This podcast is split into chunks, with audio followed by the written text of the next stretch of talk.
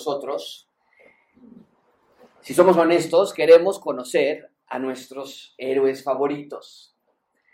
Tomarnos una foto con alguien famoso. No sé si te ha pasado que encuentras a alguien en la calle y te quieres tomar una foto con, con esa persona. A mí me ha pasado en unas cuantas ocasiones, tengo varias fotos con famosos. Estamos en un aeropuerto, no recuerdo en dónde, pero me encontré al Bronco, Lupe Esparza. Si lo conocen, ¿no? Somos buenos amigos a partir de ella. Después también estábamos por ahí por eh, Santa Fe, si no me recuerdo, me encontré a José Ramón Fernández, un gran leyenda de la, locución mexicana en los deportes. Eh, estábamos en otro parque y me encontré a Julio Astillero, no sé si ustedes conozcan a Julio Astillero, es un politólogo, él es el jefe editorial de noticias del, periódico La Jornada, tiene su, su eh, periódico allí. Después me encontré a Lalo Treyes, no sé si ustedes recuerdan a Lalo Treyes, comentarista en los tiempos de este, Perro Bermúdez y demás personas, ahí estaban también junto con Lalo Treyes. Yo tengo un sinfín de personas que he conocido a lo largo de los años. Marcos Vidal, no sé si conozcan a Marcos Vidal, un cantante cristiano, y lo encontramos ahí junto con mi papá. Después estaba en otro aeropuerto, está ahí Ciro Procuna, trabaja en ESPN, en este, ¿cómo se llama su programa? Eh, los no, los capitanes de José Ramón, ¿no? Este, Fútbol Caliente, creo que se llama, el de, el de Ciro Procuna. Pero por mucho que lo queremos pensar, o pensar lo contrario, tener una, una foto con un famoso no quiere decir que tenemos una relación con él o con ella. Eso no quiere decir que ellos me conocen ni que yo los conozco a ellos. Como seres humanos, amigos, necesitamos relaciones sociales. Necesitamos amigos, gente con la que coincidamos en perspectivas y en etapas de nuestra vida. Y nos gusta salir con ciertas personas, escucharlos, ser escuchados. Y la razón de esa necesidad es que Dios así nos creó. Nos creó con la necesidad de relacionarnos. Pero la primera persona con la que deberíamos buscar una relación cercana es con Dios. Dios nos creó para conocerle, para que nosotros le conozcamos, para que encontremos identidad y propósito en Él. Eh, mucha atención con esto, amigos. Dios no quiere una selfie contigo solamente. Dios quiere que le conozcas, porque Él ya te conoce a ti. De eso se trata nuestro texto. Hoy vamos a ver que Dios no quiere nada más que tú tengas un cuadrito colgado con un versículo en tu habitación, en tu casa, un pececito en tu, en tu, en tu, en tu eh, automóvil. Esta mañana vamos a, a, ver un grupo de personas reencontrarse con su Dios. Nos vamos a ver felices por estar cerca de Dios otra vez, por conocer a Dios, por estar en su presencia una vez más, lo habían perdido por muchísimo tiempo y la mejor parte de su liberación no era tanto que podían estar en sus hogares de nuevo o que podían estar en su tierra natal. La razón de la felicidad que vamos a ver hoy en el texto que tienes delante de ti es que de nuevo tendrían el privilegio de tener una relación cercana con Dios. Ah, los vamos a ver celebrar, los vamos a ver cantar, los vamos a ver aplaudir, llorar, incluso gritar, porque finalmente pueden ver que Dios está cerca otra vez, no lejos. Y es una gran lección para nosotros, ¿no es verdad? Que podamos ver, o, déjame ponerlo así, puedes ver tú con, a Dios con la misma intensidad con la que los judíos vieron a Dios ese día. Y ahorita vamos a ver cómo lo vieron. Pero esa es la pregunta para ti con la que quiero que tú empieces. ¿Estoy viendo yo a Dios con la misma intensidad con la que estos judíos vieron a Dios ese día? Porque tienes que entender que Dios es mejor que cualquier otra cosa. Satanás te va a ofrecer el mundo entero, pero ¿de qué te sirve ganar el mundo y perder tu alma? Amigo, amiga, necesitas entender que esta mañana Dios quiere que tú disfrutes de una relación cercana con Dios. El punto principal del sermón es ese, que veas que sus ciudadanos necesitan, no es una opción, necesitas una relación con Él para tu propio beneficio. Tu carne te va a pedir apetitosos deleites que van a parecer imposibles de rechazar. Pero esta clase, la de hoy, te debe enseñar que no hay mayor deleite que vivir una vida de adoración a Dios, una vida que te tenga en cercana relación con el Señor. Hace ya tres semanas comenzamos esta nueva serie, estamos acompañando a los judíos en su trasladarse de Babilonia a, ¿dónde estaban yendo? ¿Cómo se llama la ciudad principal? Jerusalén, Judea, el reino de Judea. Estaban yendo en ese éxodo, en ese andar. Y dijimos entonces que Israel había estado cautivo en Babilonia. ¿Cuántos años? ¿Alguien, ¿alguien recuerda? 70 años cautivos en Babilonia por haber sido rebeldes ante Dios. Y Dios envió a Babilonia para disciplinar a Israel. Dijimos, ya estamos en este, en este momento, el libro de Esdras, estamos ya en, la última, en el último periodo de, de Israel. Les mencioné yo que está Esdras, Nemías construyendo el templo, está Ageo y Zacarías profetizando y Malaquías y después va a venir un periodo de cuántos años, ¿alguien se acuerda cuántos años periodo de silencio absoluto de parte de Dios? ¿Cuántos? 400. Y esos 400 años se van a romper cuando un hombre vestido con pieles de animales y viviendo en el desierto salga y decir, el rey ha llegado, preparen sus caminos. ¿Cómo se llama esa persona? Entonces, estamos ya en esta última parte, ya estamos en la última parte antes de que lleguen estos 400 años de silencio. Y Dios nos había dicho que esta parte del cautiverio iba a durar 70 años y después de estos 70 años tendrían una porción pequeña de libertad. Ellos no sabían eso, pero tendrían un poquito de libertad antes de que llegaran estos 400 años de silencio absoluto. Después vendrían los griegos con Alejandro el Magno y después un periodo pequeño de independencia que lograron por unos hermanos que se llaman los macabeos y después vino Roma y los conquistó y el Señor Jesucristo llegó cuando Roma estaba allí. Bueno, todo eso estamos entonces en esta parte de la historia. Los medos y los persas conquistaron, destruyeron a Babilonia, ahora ellos son los que están en la administración. Su rey Ciro, lo vimos en el capítulo 1 hace un par de semanas, les dijo, todos los judíos fuera de aquí, todos los que quieran ir y regresar, vayan y regresen a reconstruir el templo. Ahí es lo que vimos en el capítulo 1. Y la semana pasada vimos que en efecto salieron. ¿Alguien recuerda cuántos aproximadamente, los pusimos en las pantallas, cuántos judíos salieron de Babilonia a Jerusalén en toda esa larga lista que estudiamos la semana pasada? ¿Alguien se acuerda aproximadamente cuántos? Muy bien, 50 mil personas aproximadamente llegaron a Jerusalén.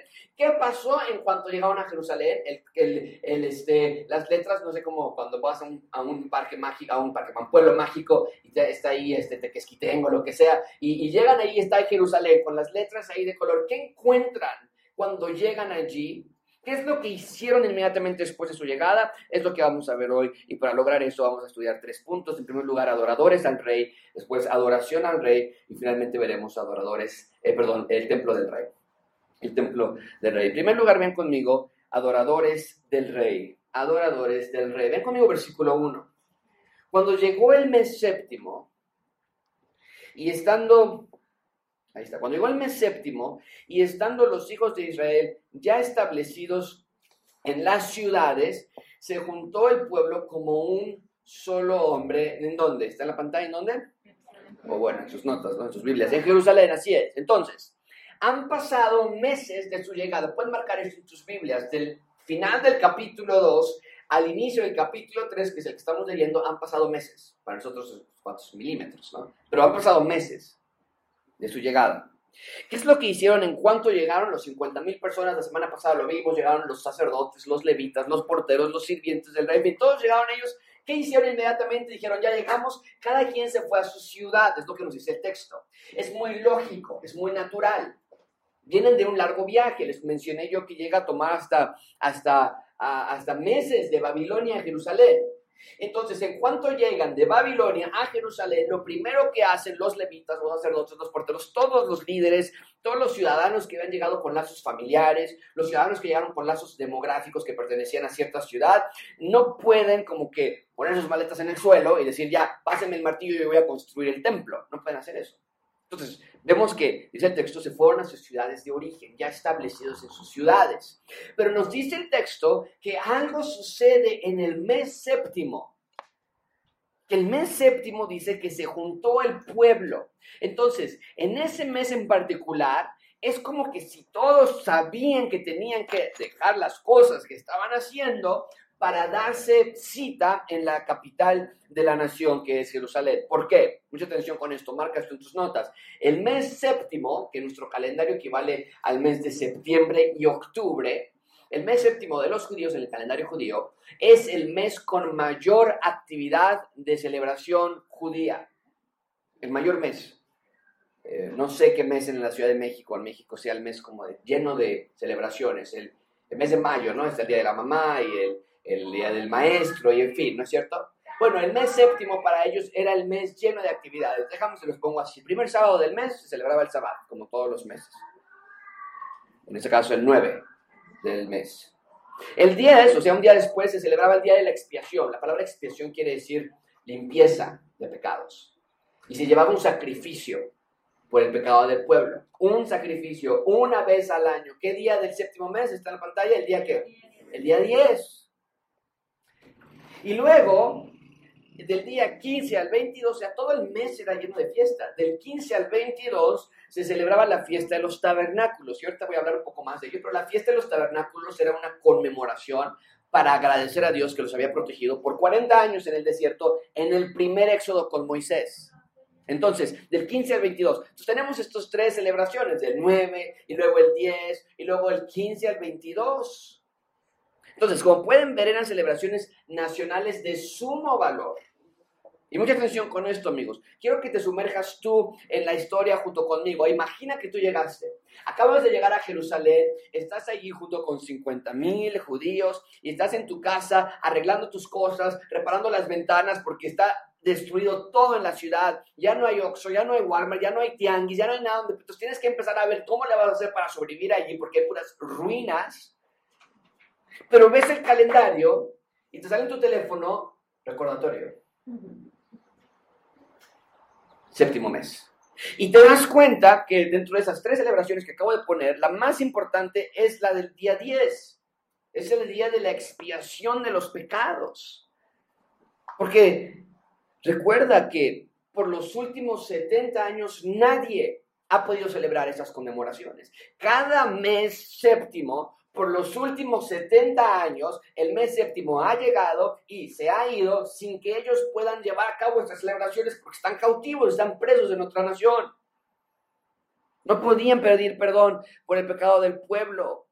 Pero cuando llega el mes séptimo, como lo, llega, lo llegó en nuestro texto, todos los judíos que habían regresado de Babilonia dejan sus tareas domésticas y regresan a Jerusalén por primera vez en 70 años. Y fue un día lleno de emoción y alegría poder regresar a Jerusalén, poder ofrecer estos sacrificios y ser sentirse perdonados por sus pecados.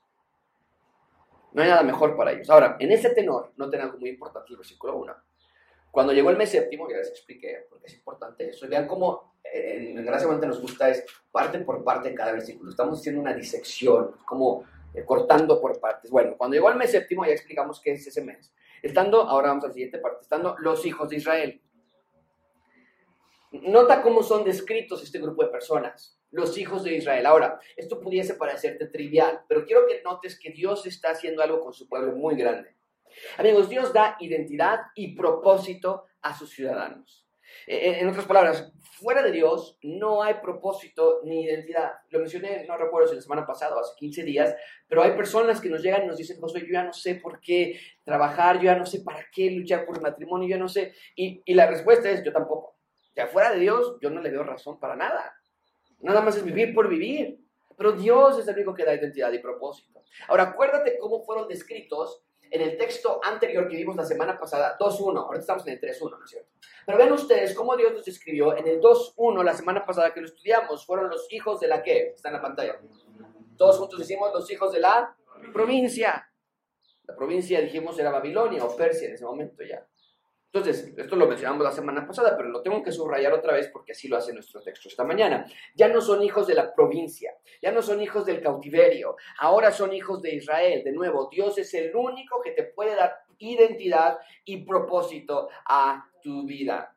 Israel, amigos, había perdido el rumbo por haber rechazado a Dios, por haber sido rebelde de Dios. Y fueron de ser la nación de Israel, originalmente, ahora a cautivos de Israel, los hijos de la provincia. Pero ahora Dios, que están de regreso, los llama de nuevo los hijos de Israel. Y, al acercarse este mes, el mes séptimo, este mes lleno de celebraciones con su Dios, regresan todos de sus aldeas, regresan todos de sus ciudades, renovados en el poder de Dios. Ahora quiero que observen que hay una clase de unidad muy especial. Ven conmigo versículo 1.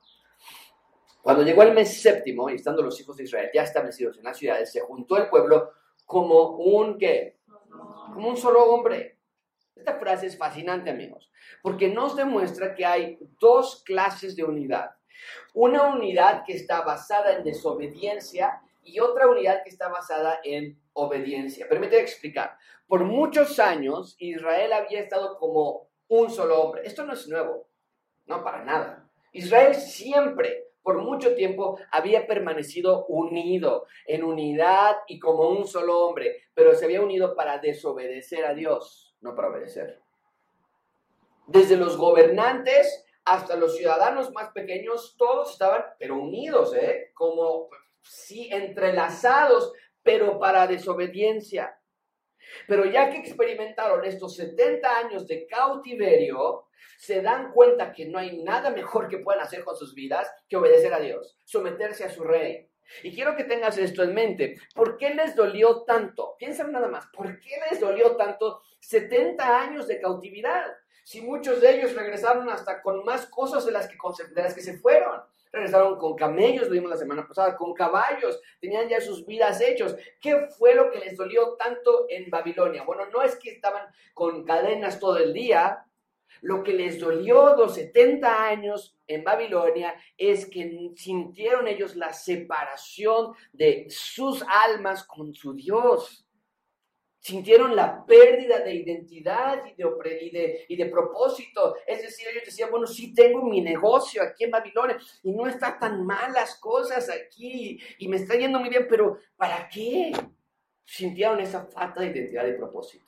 Esa separación Dios. Entonces, ahora que Dios les está permitiendo regresar, se unen de nuevo como un solo hombre, pero nos dice el texto que lo hacen esta vez no para desobediencia, sino para sumisión al rey. Tienen una nueva bandera, todos tienen una nueva playera y dice sometidos al rey, obedeciendo al rey. Y quieren identidad y propósito en sus vidas y quieren una relación con Dios de nuevo. No hay nada que se les ofrezca que ellos te pudieran decir, no, no, no, yo quiero nada más la relación con mi Dios. Y contigo debe ser igual.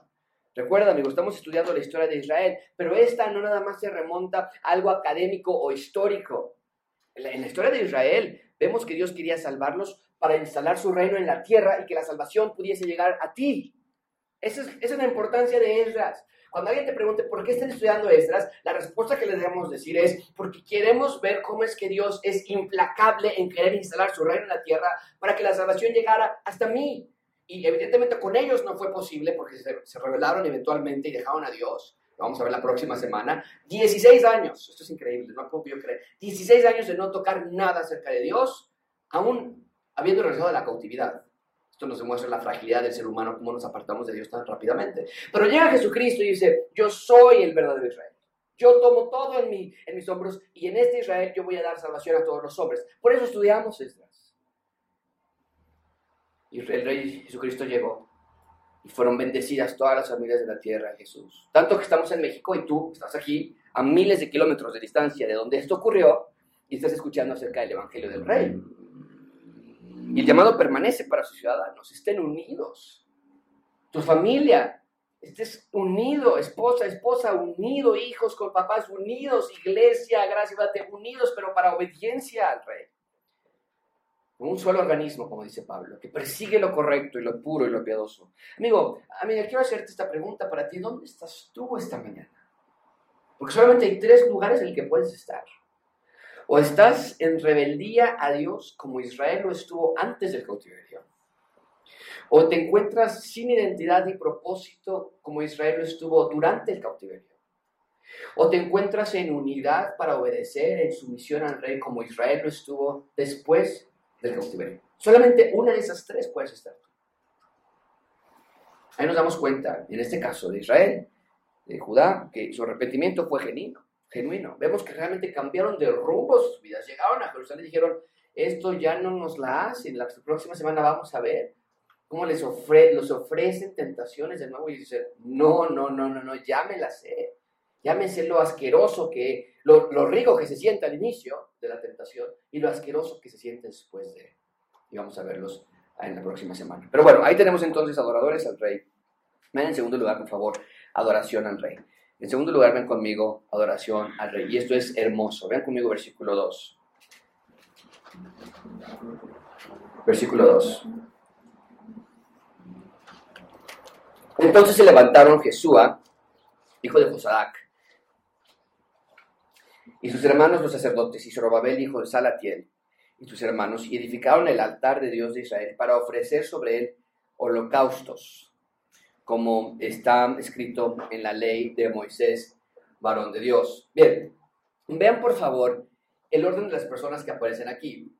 En esta operación histórica, el texto enlista primero a Jesúa, está en la pantalla, vemos que está primero Jesúa, después Zorobabel, eh, Marca esto en tus Biblias, creo que se los mencioné la semana pasada ya, en la lista de los líderes, Jesús es el sumo sacerdote, sus hermanos también, sus sacerdotes, lo vimos la semana pasada.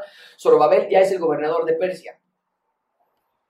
Y los persas lo habían enviado a él, era judío él, pero los persas lo enviaron a él como una clase de virrey. Los tuvimos aquí en México también, a muchos virreyes. Y él estaba a cargo de, de, gobernar a los judíos a nombre de Persia, porque recuerden ustedes que en un sentido ellos siguen en cautividad. Sí están en su ciudad, pero, ellos, pero Persia no los ha dejado libres del todo. Tienen que aún enviar tributos y tienen que estar todavía bajo la autoridad de Persia.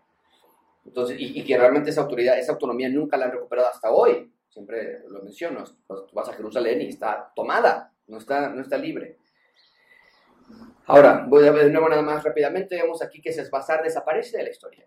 Sesbazar lo vimos en el capítulo 1, lo vimos en el capítulo 2, que fue el primer gobernador. Aquí ya no. No sabemos qué pasó en este transcurso, que fue reemplazado, pero fue reemplazado. Algo administrativo es lo que nosotros pensamos. Pero el punto entonces es que Jesús se enlista antes de Zorobabel. ¿Por qué? Porque lo que están a punto de hacer es espiritual, no político. ¿Qué van a hacer? Vean de nuevo el versículo 2. Entonces se levantaron Jesús primero, después Zorobabel, los dos, tanto el líder político como el espiritual, y se edificaron el altar del Dios de Israel. Entonces, están reunidos eh, todos los hijos de Israel y sus líderes espirituales y políticos, ambos, toman la iniciativa de edificar un altar que dice el texto, y edificaron el altar de Dios de Israel para ofrecer sobre él holocaustos, como está escrito en la ley de Moisés, varón de Dios. Y esto no es nuevo. Abel hizo lo mismo cuando salió del jardín del Edén con sus padres. Los padres salieron y tuvieron a Abel y a Caín. Abel también hizo un altar. Noé también hizo un altar cuando salió del arca. Moisés hizo un altar también. Abraham hizo un altar, no es nuevo y lo vemos aquí. Edifican un altar para ofrecer holocaustos a Dios, sacrificio a Dios. Pero quiero que noten la frase que subrayé. Está aquí el altar del Dios de Israel. Amigos, esto es increíble. Porque antes del cautiverio, y aquí vamos a hacer muchos contrastes entre antes y después, llegaron a construir altares, los judíos llegaron a construir altares para toda clase de dioses. En una época tristísima de Israel, incluso ofrecieron altares a Moloch, el rey que pedía que sacrifiques a tus hijos vivos. Esto fue horrible. Entonces, cuando se van a Babilonia, llegan a Babilonia y ahora se encuentran, ellos venían de esta, ellos tienen altares para todos los dioses, ahora llegan a Babilonia, una ciudad completamente politeísta, llena de ídolos, había altares y dioses también para toda clase, y ahora que están de regreso, se dan cuenta del gran peligro de la idolatría y lo primero que hacen en el mes séptimo es construir un altar, no muchos altares, para muchos dioses, un altar para el único y gran rey. Por eso dice ahí el texto, el altar del Dios de Israel. Para que quede claro, la idea es simple, que quede claro a todo el mundo que Israel solamente adora a un Dios y a nadie más. Y espero que esto sea también verdad en tu vida.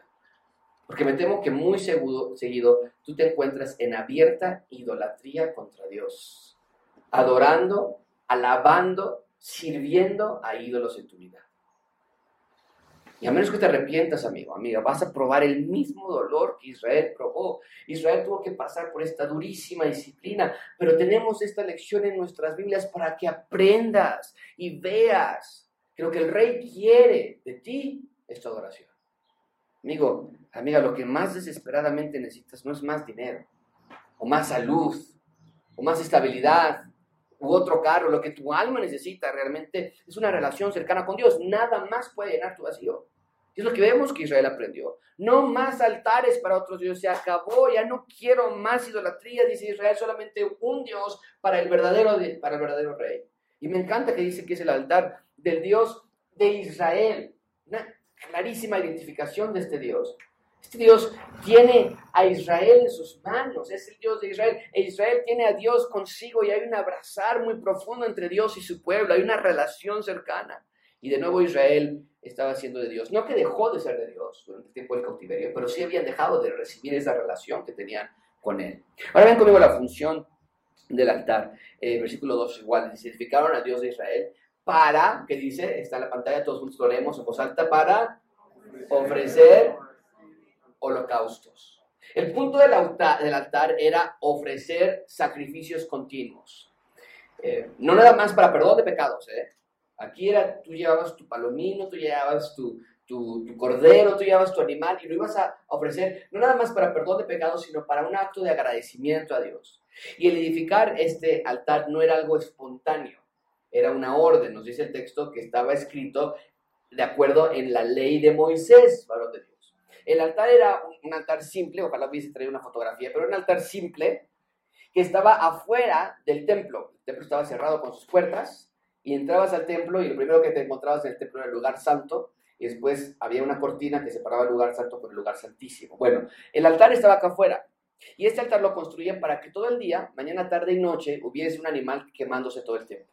Todo el tiempo. Tenía que haber siempre humo del sacrificio. Cuando se acababa, entonces llegaba otro animal y en la noche otro animal y al siguiente día era lo mismo. Constantemente el olor de los animales se sentía allí para recordatorio de que alguien inocente tendría que morir por nosotros y para recordatorio de que era un acto de agradecimiento a Dios porque Él nos estaba perdonando y éramos su pueblo.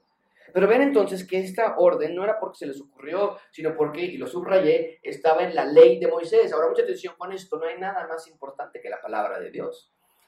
Dios había ordenado que se hiciesen holocaustos en altares y aquí mismo vemos que Israel se alinea a lo que Dios ordenó. La línea era muy clara. Ustedes tienen que ofrecer holocaustos. Israel por mucho tiempo dibujó su línea por otros tangentes, pero aquí vemos que dicen, si Dios pide eso, entonces nosotros nos alineamos a lo que Dios pide también. Entonces ya como pueblo de Dios, se unen todos en obediencia, hacen un altar, ofrecen holocaustos y lo hacen así porque la ley lo mandaba así. Ahora, esa era su motivación. Dios lo ordena. Está en la ley de Moisés, está subrayado. Pero había otra motivación que decían ellos, ¿sabes qué? Construyamos este altar lo más pronto posible. ¿Sabes cuál era la siguiente motivación? No nada más obediencia, la ley lo dice. Había otra todavía mucho más urgente para ellos también, que lo veían con la misma intensidad. Vean conmigo versículo 3. Colocaron el altar sobre su base. ¿Por qué? ¿Y qué nos dice? Tenían que miedo de los pueblos de las tierras. Y ofrecieron sobre él holocaustos, holocaustos por la mañana y por la tarde, específicamente porque tenían miedo. Esto es increíble. Cuando llegan a Jerusalén, se dan cuenta que es tierra de nadie, como las películas de, de, suspenso, ¿no? Donde entras a un pueblo y está abandonado, de pronto ves que alguien abre una ventana y se cierra la ventana y dices, ¿quién me vio? y vas avanzando y vuelve a salir alguien y corre frente a ti y dices, ¿quién está aquí? Es lo que se encuentran en Jerusalén, una tierra abandonada. Hay paracaidistas por todos lados que se han quedado con sus tierras, bandidos, pillos, ladrones, personas que no eran necesariamente naciones como tal, eran pueblos nómadas que al ver que los babilonios se habían llevado los judíos, pues dijeron, pues aquí somos. Y se quedaron con esas tierras invadieron todas esas zonas aledañas y el texto nos dice literalmente cuando llegaron los judíos les dio miedo.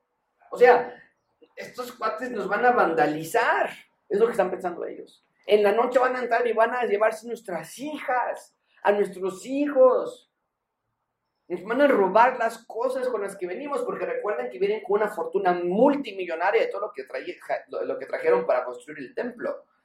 Entonces, tienen miedo de todo lo que les puede pasar. Y cuando ven y sienten el peligro, porque ni son ciegos ni son tontos, cuando ven ese miedo y ese peligro que es real, nos dice el texto que entonces ofrecieron sobre el holocausto a Jehová. Eh, eh, déjame ponerlo así, amigos. El miedo de los judíos los llevó a protegerse en Dios, no fuera de Él. Eso es una gran lección para nosotros. ¿Sabes lo que el Israel de antes del cautiverio hubiese hecho? Y en muchas ocasiones ocurrió, ¿eh? que cuando Israel llegaba una afrenta, llegaba un ejército enemigo, ¿sabes lo que Israel hacía? Corría con Egipto, corría con otros pueblos para pedir alianzas. Se empezaban a casar entre las hijas del rey con los hijos de, de sus reyes para formar alianzas. Ellos decían, hay un peligro, eso sí era verdad, pero después decían, tenemos que solucionarlo y en sus propios métodos solucionaron sus peligros. Eso es lo que el Israel anterior hubiese hecho. Pero este Israel no hace eso. Este Israel ha aprendido a través de estos 70 años de cautiverio que la única protección fiel se halla en Dios. No hay nada más. No fueron por guardaespaldas o por sicarios o por alianzas humanas. Estaban preocupados por ellos y por, y por sus familias. Ven el peligro inminente y por lo tanto urgentemente levantan un altar para Dios. ¿Qué tal tú? En tu momento de angustia, ¿a quién corres para buscar ayuda? Cuando te detectan algo de salud, ¿a quién dices? ¿A qué doctor le marco ahorita? ¿Con quién voy? Cuando alguien te dice alguna noticia difícil, algún problema que te diga, ¿qué dices? ahorita me muevo, yo voy a buscar a, mi amigo que vive, que, vive allá y que conoce a este contacto y ahorita yo me muevo y soluciono. Y si es así, entonces déjame preguntarte, ¿cómo te ha funcionado? ¿De verdad te funciona? Amigos, nuestro refugio, tu refugio es Dios. Y junto con el salmista debemos decir el día que temo, yo en ti confío. O sea, nada más te puede proteger como lo hace Dios. No desperdicies tu vida buscando identidad y protección en mentiras. El único que puede ser fiel a tu protección es Dios. Es el único. Por eso en Gracia Abundante creemos que la consejería bíblica es la solución verdadera a nuestros problemas. No la psicología, no la psiquiatría, no medicamentos. Es Dios quien restaura nuestra alma. Es Dios quien restaura. Y lo que está haciendo eh, eh, el Israel de Dios es que corren a Dios porque precisamente porque ya han intentado buscar en muchos lugares ayuda y no la han encontrado y se dan cuenta que solamente tiene Dios palabras de vida eterna. Junto con Pedro ellos dicen, ¿a quién más iremos? Solamente tú tienes palabras de vida. Y entonces con miedo por los pueblos invasores se acercan a Dios para ofrecer holocaustos. Pero no nada más se queda allí. Vean conmigo versículo 4. Celebraron asimismo la fiesta de los solemnes de los tabernáculos, como está escrito, holocaustos cada día por orden conforme al rito, eh, cada cosa en su día. Además de esto, el holocausto continuo, las nuevas lunas y todas las fiestas solemnes de Jehová y todo el sacrificio espontáneo, toda ofrenda voluntaria a Jehová. Amigos, marquen esto en sus Biblias. Esto que leímos, versículo 4 y 5, es esto. Israel está reactivando su relación de adoración a Dios. Punto. Si yo tuviera que resumir versículo 4 y 5, lo haría así. Están reactivando su adoración a Dios. Así debe ser. Los ciudadanos adoran a su rey. A través de obediencia, a través de música, a través de cantos, a través de tu propia vida, tú adoras a tu rey. De esa manera.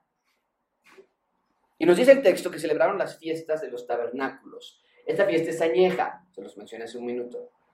Cientos de años atrás, en el primer éxodo con Moisés, cuando salieron de Egipto, no sé si han visto la película del príncipe de Egipto, bueno, en esa, en esa historia que se recapitula, donde Moisés lo saca y el mar se abre, bueno, en esa ocasión, por 40 años ambularon en el desierto por su propia rebeldía, tendría que haber tomado meses en llegar a, la tierra prometida. Pero por su propia eh, este, rebeldía empezaron a deambular por todo el desierto, 40 años. Y aún en esos 40 años Dios los protegió, Dios les proveyó, Dios les enviaba pan del cielo, Dios los guardó. Y para una manera de conmemorar, cuando llegaron ya por fin a la tierra prometida, dijeron, es que eso estuvo increíble, o sea, que nos protegió por 40 años. ¿Te acuerdas cuando salió agua de las rocas? Y entonces tenían del 15 al 22 la fiesta de los tabernáculos, que era construir tenditas y vivir en ellas durante esos días, meterse a vivir en ellas durante esos días para conmemorar que así Dios los protegió cuando también vivían en tiendas, pero no porque por opción, sino porque así era en el desierto, y los Dios los cuidó. Y del 15 al 22 eh, conmemoraban eso, revivían esa, esa imagen de vivir en las tiendas, en los tabernáculos, en, los, en, los, en las protecciones, y entonces celebraban que Dios los había protegido de esa manera. Y del 15 al 22 era una celebración fabulosa, con emoción y agradecimiento. Y, es lo que vemos aquí, que los judíos que regresaron de Babilonia, mucha atención con esto, ven que de nuevo Dios cuidó a este pueblo que viene de regreso de Babilonia a Jerusalén de la misma menor manera que Dios lo había, había cuidado a sus ancestros cuando iban de Egipto a Jerusalén. Y ellos dicen, es que esto se está repitiendo. Y lo, lo hemos visto ya aquí, hemos puesto todos esos cuadros, como se repite la historia, desde luego que estaba repitiendo. Y lo ven ellos también, dicen, tenemos que celebrar la fiesta de tabernáculos, porque así como Dios cuidó a Israel en el desierto de antaño, así también Dios nos cuidó y nos proveyó de nuestro caminar de regreso a Jerusalén. Y entonces hay felicidad y hay emoción total, hacen holocausto continuo y las fiestas de Nueva Luna, la fiesta de Nueva Luna es la celebración del inicio de cada mes, entonces reactivan su adoración al rey. Amigos, el punto es este, llegaron sedientos de Dios y llegaron asqueados de sí mismos. Llegó el punto que dijeron, ya no quiero más de mí. Ya no quiero más de esta clase de vida. Ya no quiero más de esta clase de vida que es separada de Dios. Habían pasado mucho tiempo lejos de Dios. El momento de adorar era ya. Y contigo es igual. El momento de reactivar tu adoración a Dios es hoy. ¿No te, ¿No te parece que ya ha pasado mucho tiempo viviendo la vida de tu manera? Dios te está llamando te está mostrando que los ciudadanos del rey le adoran. Y en nuestro texto hay muchas razones de adorar a Dios. Ya no son hijos de la provincia, lo dijimos ya. Ya no están oprimidos, ya están libres, ya están eh, con perdón de pecados, que es lo más importante de todo, a través de la expiación de un animal inocente. Por 70 años vieron pasar el día de la expiación, llegar el día 10 del mes séptimo e irse así. No podían ir al templo, no había templo, no estaban oprimidos en Babilonia. Pero el tiempo había llegado en que tenían que ponerse a cuentas con Dios. Y no lo estaban dejando pasar. Ven conmigo versículo 6. Desde el primer día del mes séptimo comenzaron a ofrecer holocaustos a Jehová, pero los cimientos del templo de Jehová no se habían echado todavía. Entonces apenas estaban con el altar, recuerden, el altar estaba aquí afuera y era simple de construir, era un simple altar, era muy sencillo. El construir el templo era más complicado. Dice aquí, ya estaban haciendo el altar, el templo aún no habían echado los cimientos, versículo 7, pero entonces se prepararon para construir el templo, dieron dinero a los albañiles, carpinteros, asimismo comida, bebida y aceite a los sidonios y tirios, que por cierto, los sidonios y los tirios fueron los mismos que trajeron la madera necesaria eh, y de, eh, Líbano para eh, construir el templo de Salomón. Entonces vemos que están haciendo lo mismo, son los mismos trabajadores incluso, y están trayendo madera de cedro desde el Líbano por mar, conforme a la voluntad de Ciro, rey de Persia. Entonces, el texto nos dice, comenzó la preparación para construir el templo, pero el altar ya había comenzado, ya estaba echado, ya estaban los holocaustos, ya estaba el sacrificio, su relación con Dios ya había comenzado. Era, ahora era momento de comenzar con el templo del rey. Vean en tercer lugar conmigo, el templo del rey. Vean conmigo versículo 8. Ahora sí van a construirlo. Versículo 8 dice, en el segundo año de su venida a la casa de Dios en Jerusalén, ahora marca esto en tus vidas porque es una diferencia de tiempo. En el 3.1 nos dice que fue apenas en el mes séptimo y aquí nos da otro tiempo cronológico. Dice que ahora es en el segundo año de su venida eh, a la casa de, Jerusalén, en el mes segundo. Segundo año, segundo mes. Comenzaron Zorobabel, ahora viene Zorobabel primero. Y después Jesúa, y los otros sus hermanos y los levitas y todos los que habían venido de la cautividad a Jerusalén, y pusieron a los levitas de 20 años arriba para que activasen la obra de la casa de Jehová. Bien, el texto nos dice entonces, en el mes segundo del, segundo, del año segundo, o el segundo año de que llegaron. Esto quiere decir que el primer año que llegaron se instalaron en sus, en sus tiendas, en sus ciudades, y en el mes séptimo regresaron a hacer el altar. Y después la implicación es que regresaron a sus ciudades de nuevo. Y el mes séptimo les dije que era por ahí de eh, septiembre-octubre. Y ahora nos dice que el segundo año, ahora estamos en el segundo año, en el segundo mes, y el segundo mes equivale a abril y marzo. Entonces, ¿cuántos meses pasaron de septiembre, octubre, abril y marzo aproximadamente? alguien que les guste las matemáticas. ¿Cuántos meses? ¿Cuántos? Seis, seis, cinco meses, dependiendo, ¿no? Entonces, la pregunta que nos tenemos que hacer es, ¿por qué se esperaron tanto tiempo? Y la respuesta no la sabemos a ciencia cierta, no nos dice el texto, pero sí creemos que la razón que se esperaron tanto tiempo, o esos seis meses, es porque el primer templo, el de Salomón, se comenzó a, construir en el mes segundo. Y entonces ellos están diciendo, esto tiene que ser un reiniciar.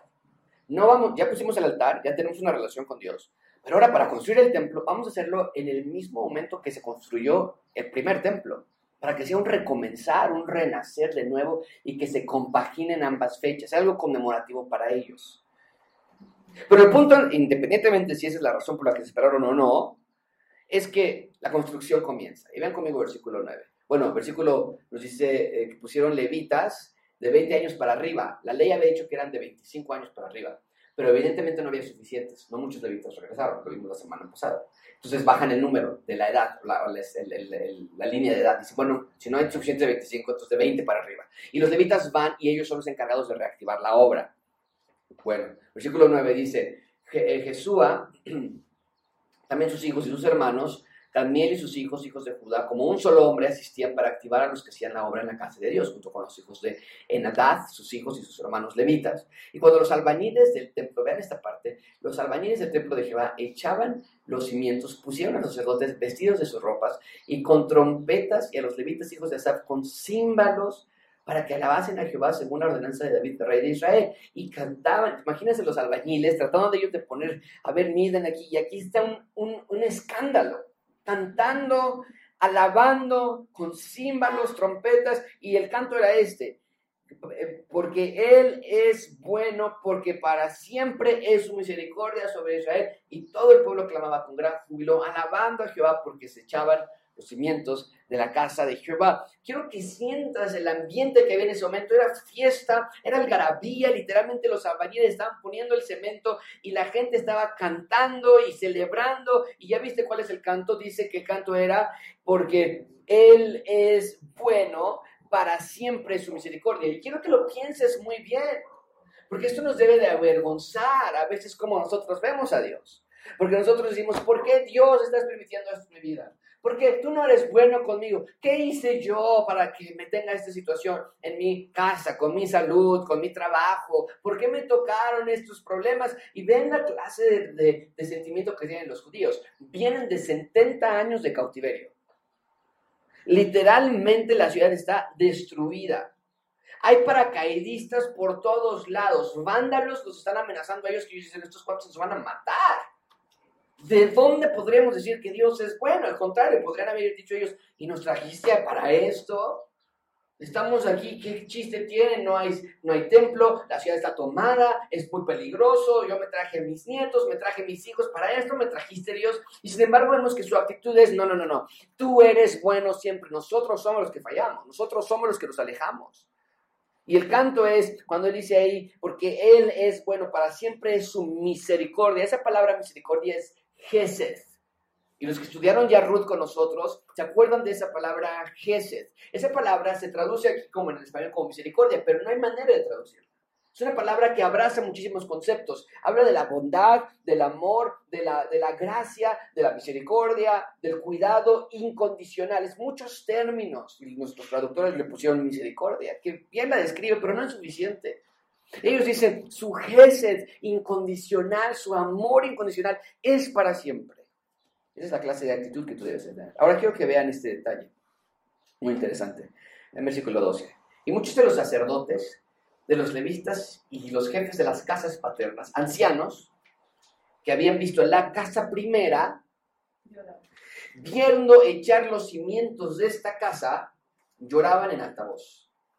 Mientras Muchos otros daban grandes gritos de alegría y no podía distinguir el pueblo el clamor de los gritos, de alegría o la voz del lloro, porque clamaba el pueblo con gran júbilo y se oía el ruido hasta lejos. Si tú lees el primer versículo del capítulo 4, ya te vas a dar cuenta hasta qué tan lejos llegó, porque otros pueblos llegaron. Pero el punto es aquí que los más ancianos que habían visto ese templo de Salomón antes de los 70 años de cautiverio, esos ancianos que habían visto el primer templo se ponen a llorar cuando ven que los cimientos del nuevo templo han sido echados. ¿Por qué? Dos razones por las que lloran. Número uno, porque se dan cuenta, en primer lugar, que no se va a comparar este templo nuevo con el templo anterior. Es mucho más pequeño, y también se los hubiera traído en una fotografía, pero es mucho más pequeño, es mucho más rústico y mucho más limitado. No, hombre, el primer templo era un centro turístico. La gente llegaba de otros pueblos a ver el templo de Salomón. Bueno, el templo de Dios, pero era, le decían de Salomón porque Salomón lo había construido. Y ahora esto, estos ancianos que sí les tocó verlo, lo ven con profunda tristeza por el dolor de las consecuencias de sus pecados. Ellos lloran porque saben que es su culpa. Ellos están llorando porque sienten mayor responsabilidad que los jóvenes. Los jóvenes nacieron en Babilonia, o los más jóvenes. Llevaban 70 años, ¿no? Ya llegaron a algunos de 40 años, 30 años, qué sé yo. Y estos, ellos, nada, ellos nacieron allí. Pero estos ancianos dicen, estamos aquí y trajimos a mis hijos y a mis nietos a esto por nuestra culpa. Ellos son, se sienten más responsables porque ellos fueron los rebeldes contra Dios. Ellos fueron los que habían, habían rechazado a Dios. Y ahora le dijeron, le dijeron a sus hijos, vamos a Jerusalén, nietos, para cuando lleguen, no, hombre, van a encontrarse con el templo, ojalá que esté ahí todavía. Y llegan, y el día que están inaugurando los cimientos dicen, ¿qué hicimos? O sea, ¿hasta dónde nuestro pecado alcanzó a nosotros y a nuestras generaciones también? Y verlos, están felices, ahorita vamos a ver que están cantando, están felices, no saben la clase de relación que disfrutábamos con Dios anteriormente. Lloran porque están tristes de que no se va a comparar con el primer templo. Lloran porque ven la bondad de Dios, que es para siempre. No lloran de que están tristes de, ay, ¿para qué regresamos?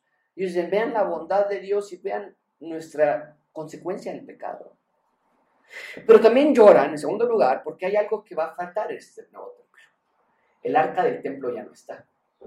El arca del templo era un, lugar donde Dios había puesto las dos tablas de la ley de Moisés, parte de maná que había caído, pan del cielo, la vara de Moisés, y eh, estaba guardado por querubines, de la misma manera que había puesto Dios querubines en el jardín del Edén para que no entraran, así ahora estaban guardando esta arca y se había desaparecido. Y el arca del pacto representaba para ellos la presencia de Dios. Esta arca del pacto estaba en el lugar santísimo y los babilonios la habían destruido y hasta hoy día no sabemos ya qué sucedió con ella. Entonces ven la situación tan precaria en la que se encuentra y les duele. Pero también dice el texto que los más jóvenes, no, pero ellos estaban felices. No, ellos estaban cantando y brincando. ¿Por qué? Porque para ellos va a ser la primera ocasión en la que van a experimentar el templo de Dios. Y están felices porque sus abuelos y sus papás les habían contado que en el templo de Dios la presencia de Dios moraba y ahora están haciéndolo y dicen, nos va a tocar a nosotros por primera vez también. Entonces vemos este contraste de sentimientos, pero al yo estar estudiando este texto me recordó exactamente lo que Jesús nos dice en Mateo 5.4. Bienaventurados los que lloran, porque ellos recibirán consolación. Ahora, esto es increíble porque lo que nos está diciendo el texto, yo hubiese puesto Mateo 5.3, porque Mateo 5.3 dice, bienaventurados los pobres en espíritu, porque ellos heredarán el reino de los cielos. Pobreza espiritual, cuando te das cuenta de la bancarrota espiritual como estos judíos ancianos, te hace, versículo 4, llorar por esa pobreza espiritual. Pero ese llorar no es un llorar de tristeza, de desconsolación, porque son consolados también, que es lo que los jóvenes estaban haciendo. Los jóvenes estaban siendo consolados al saber que la presencia de Dios estaba ahí, estaban felices. Entonces podemos ver este contraste. Bienaventurados los que lloran, como los ancianos, porque ellos serán consolados, como los jóvenes. Aquí vemos las dos reacciones y ambas reacciones son correctas. Hay dolor en el corazón de los ancianos judíos, pero también hay consolación en el corazón de los jóvenes judíos y Dios está sobre ambos grupos, ayudándoles y dándoles consolación. Bien, ¿cómo podemos concluir este sermón, amigos? Lo único que puedo decirles es, necesitamos alinearnos a la palabra de Dios. Tenemos que buscar nuestra identidad en Dios. Tu propósito en tu vida sí existe, pero no es que seas exitoso y que tengas una gran empresa y que tengas un gran negocio y que, y que tengas una vida libre de problemas. Deja de buscar en las pastillitas que te van a quitar toda clase de dolor, deja de buscar en las terapias, deja de buscar en las conferencias de autosuperación, deja de buscar en tu novio, tu novia o en la pornografía, en cualquier cosa, lo que nada más puedes encontrar en Dios. Lo que estamos viendo hoy. Los judíos se dieron cuenta de eso. No hay nada que se compare con la presencia de Dios en nuestras vidas. Y quiero que vean que lo que Israel quería más después de 70 años de estar de cautiverio, ¿qué diríamos nosotros mexicanos cuando nos vamos a otro país o, y, vamos a regresar a la Ciudad de México? En mi caso yo me iba, no sé, ocho meses, nueve meses para estudiar y regresaba de vacaciones y hacía unos tacos de pastor. No, hombre, yo lo único que quiero es unos tacos de pastor. No, yo nada más quiero ir a, a, Chapultepec. Ese es mi sueño, porque en Estados Unidos no hay nada como, como México. No, yo quiero ir a las playas de México, no hay nada. En, en Estados Unidos tenemos fotografías nosotros con estando en la playa con suéteres. Para mí eso fue un shock. Nunca había visto una playa fría. Nos vamos a nadar. Pues, ¿cuál nadar? El agua estaba helada. Yo quiero regresar a mi México por esas playas. ¿Sabes lo que ellos querían cuando regresaban a sus ciudades de origen, a Jerusalén? La presencia de Dios. Sobre toda cosa, querían la presencia de Dios. Querían estar cerca de Dios. ¿Por qué? porque esos 70 años les ayudó a entender que no hay nada mejor en esta vida. Y regresaron con caballos, con camellos, con empresas, hicieron negocios, trajeron dinero, pero se dieron cuenta que nada de esas cosas llenaba su vacío. Solamente era Dios. Y quiero que vean la escandalosa alegría del pueblo de ver que finalmente el punto de reunión estaba con los hombres. De nuevo, ven los gritos que acabamos de leer, versículo 11 y 12, que daban saltos porque llegó el punto, están los cimientos aquí. Y me pregunto por qué nosotros no saltamos con la misma alegría. No que veamos cimientos puestos, pero tenemos al templo de Dios en nuestros corazones, porque Pablo dice que ustedes son, que no saben que ustedes son el templo de Dios. Y eso debería ser causa de nosotros de saltar también de alegría y decir, wow, el punto de reunión de Dios está aquí, yo soy, yo tengo a Dios y puedo comunicarme con Él otra vez. ¿Por qué te causa tanta alegría saber que el estreno de tu película favorita está por comenzar? Si me quedo en la universidad, voy a ser el hombre más feliz de mi vida. ¿De verdad? O sea, el templo de Dios, para ellos que era el templo de Dios lo que les, los hacía más felices sobre toda cosa, y a ti te hace feliz que te acepten en la universidad. Creo que es momento de que hoy tú veas que tienes muchísima razón de estar sumamente alegre, llorando, saltando de alegría en tu corazón, de que puedes tener en Jesús una relación cercana con Dios y que puedes adorarle tú también, que puedes cantarle y agradecerle, porque su bondad, su gesed también es para siempre contigo. Vamos a orar.